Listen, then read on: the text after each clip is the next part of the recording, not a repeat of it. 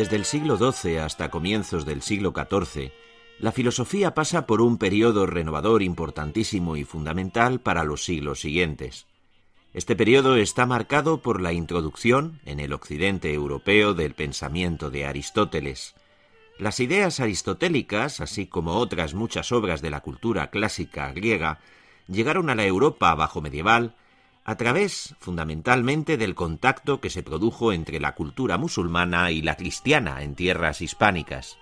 Ese trasvase se vio favorecido por las escuelas de traductores, en especial por la de Toledo, en las que se traducían los textos árabes y griegos al latín, que era la lengua culta. El estudio y asimilación de todo ese nuevo material traducido se hizo en las universidades siguiendo el método escolástico. El método escolástico contenía cuatro fases, lectura de texto o lectio, análisis de las preguntas que podía suscitar o questio, discusión de los puntos fundamentales o disputatio y búsqueda de conclusiones o determinatio. Cuando los intelectuales de las recién creadas universidades conocieron las ideas de Aristóteles, las opiniones se dividieron entre los que deseaban conciliar las teorías del gran filósofo griego con el dogma cristiano y los que entendieron que eso no era posible ni necesario. Entre los partidarios de la primera postura destacó el dominico Tomás de Aquino.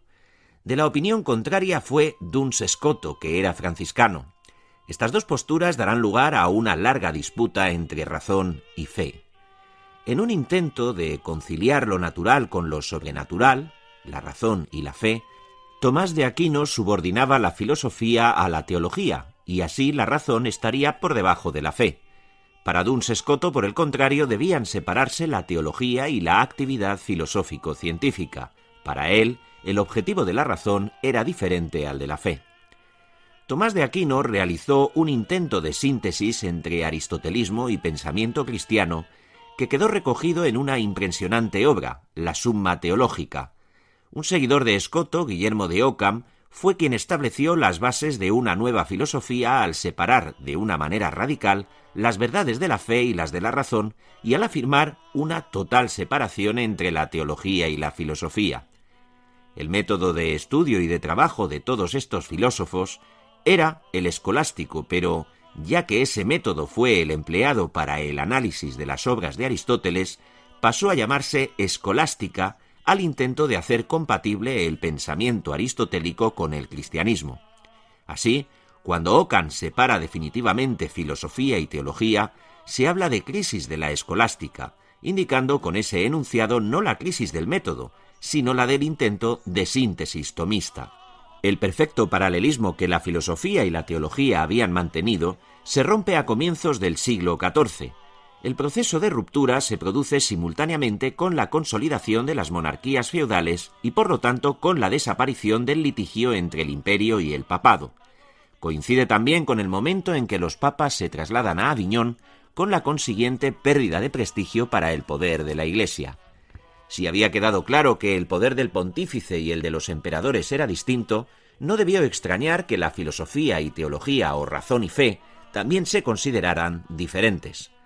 En resumen, cabe decir que lo que denominamos crisis de la escolástica no es más que la consecuencia lógica de un mundo cambiante en muchos aspectos, donde la búsqueda de libertades y el ansia de conocimientos junto a profundas luchas por los distintos poderes, político, económico, religioso y científico, son la teoría dominante.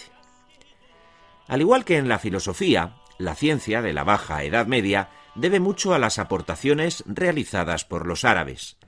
Esas aportaciones significaron, por un lado, la transmisión de muchos de los conocimientos de los físicos alejandrinos y, por lo tanto, de los avances científicos del mundo griego. Por otro, la transmisión de la ciencia árabe, formada en muchos aspectos a partir de todo lo que este pueblo aprendió y recogió de otros a lo largo de su proceso de expansión. El otro gran avance científico de esta época fue el profundo cambio que se produjo en la mentalidad investigadora. El desarrollo de la filosofía y la solución del problema de preponderancia entre razón y fe culminará en el siglo XIII con la aparición de un criterio experimental que será una base fundamental para el desarrollo futuro de las ciencias. La influencia árabe será determinante en el campo de las matemáticas con la introducción de los números arábigos o guarismos y del sistema decimal. Este nuevo sistema de numeración, que debió conocerse ya en el siglo XII, desplazó a los números romanos, abrió nuevos campos al cálculo, limitado hasta entonces a instrumentos como el ábaco, y proporcionó una magnífica herramienta para las operaciones aritméticas que la burguesía mercantil debía hacer en sus negocios. Los números arábigos debieron influir en la aparición de la contabilidad por partida doble, debe y haber, y desde luego fueron determinantes para el desarrollo de las técnicas mercantiles como las letras de cambio y la actividad financiera. Del mismo modo, el desarrollo de las matemáticas supuso poder mejorar los estudios de geometría, astronomía y física. La ciencia astronómica perfeccionó fundamentalmente las mediciones que determinaban el establecimiento de los calendarios. En este sentido destacan las tablas alfonsíes y los libros del saber de astronomía de Alfonso X el Sabio, que desde el siglo XIII tuvieron una gran influencia en toda Europa. También en el siglo XIII Roger Bacon realizó importantes observaciones astronómicas orientadas a determinar las magnitudes del Sol y de la Luna. La química se desarrolló gracias a muchos descubrimientos, a veces casuales, de los alquimistas, que seguían pretendiendo fabricar oro a partir de otros metales. También la influencia árabe fue importante en esta ciencia, sobre todo por el gran desarrollo de los estudios de farmacia que se realizaron independientemente de la medicina. ¿Te está gustando este episodio? Hazte fan desde el botón apoyar del podcast de Nivos. Elige tu aportación y podrás escuchar este y el resto de sus episodios extra. Además, ayudarás a su productor a seguir creando contenido con la misma pasión y dedicación.